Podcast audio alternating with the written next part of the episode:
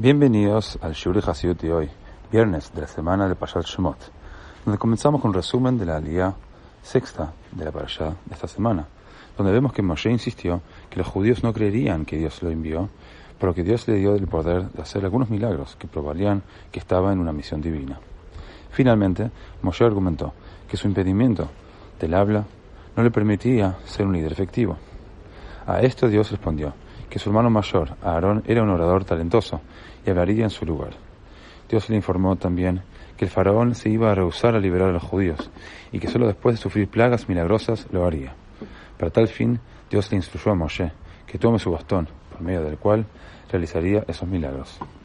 Como dice el versículo, Moshe et Mate enviado. Moshe tomó el bastón de Dios en su mano. En Sefer Sijot 5751, el Rebbe nos enseña que a pesar de que, como veremos, Moshe le dio al faraón el honor debido a un rey y habló con él en forma respetuosa, no hizo sesiones en sus demandas con respecto a las necesidades espirituales y físicas del pueblo. Habló con el bastón de Dios en su mano, es decir, con autoridad y determinación.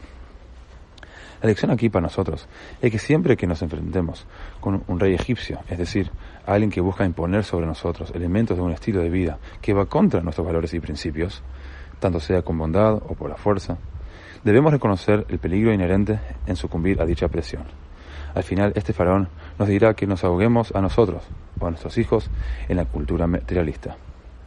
Debemos, por lo tanto, insistir respetuosa, pero firmemente, en vivir de acuerdo a los valores de la Torah.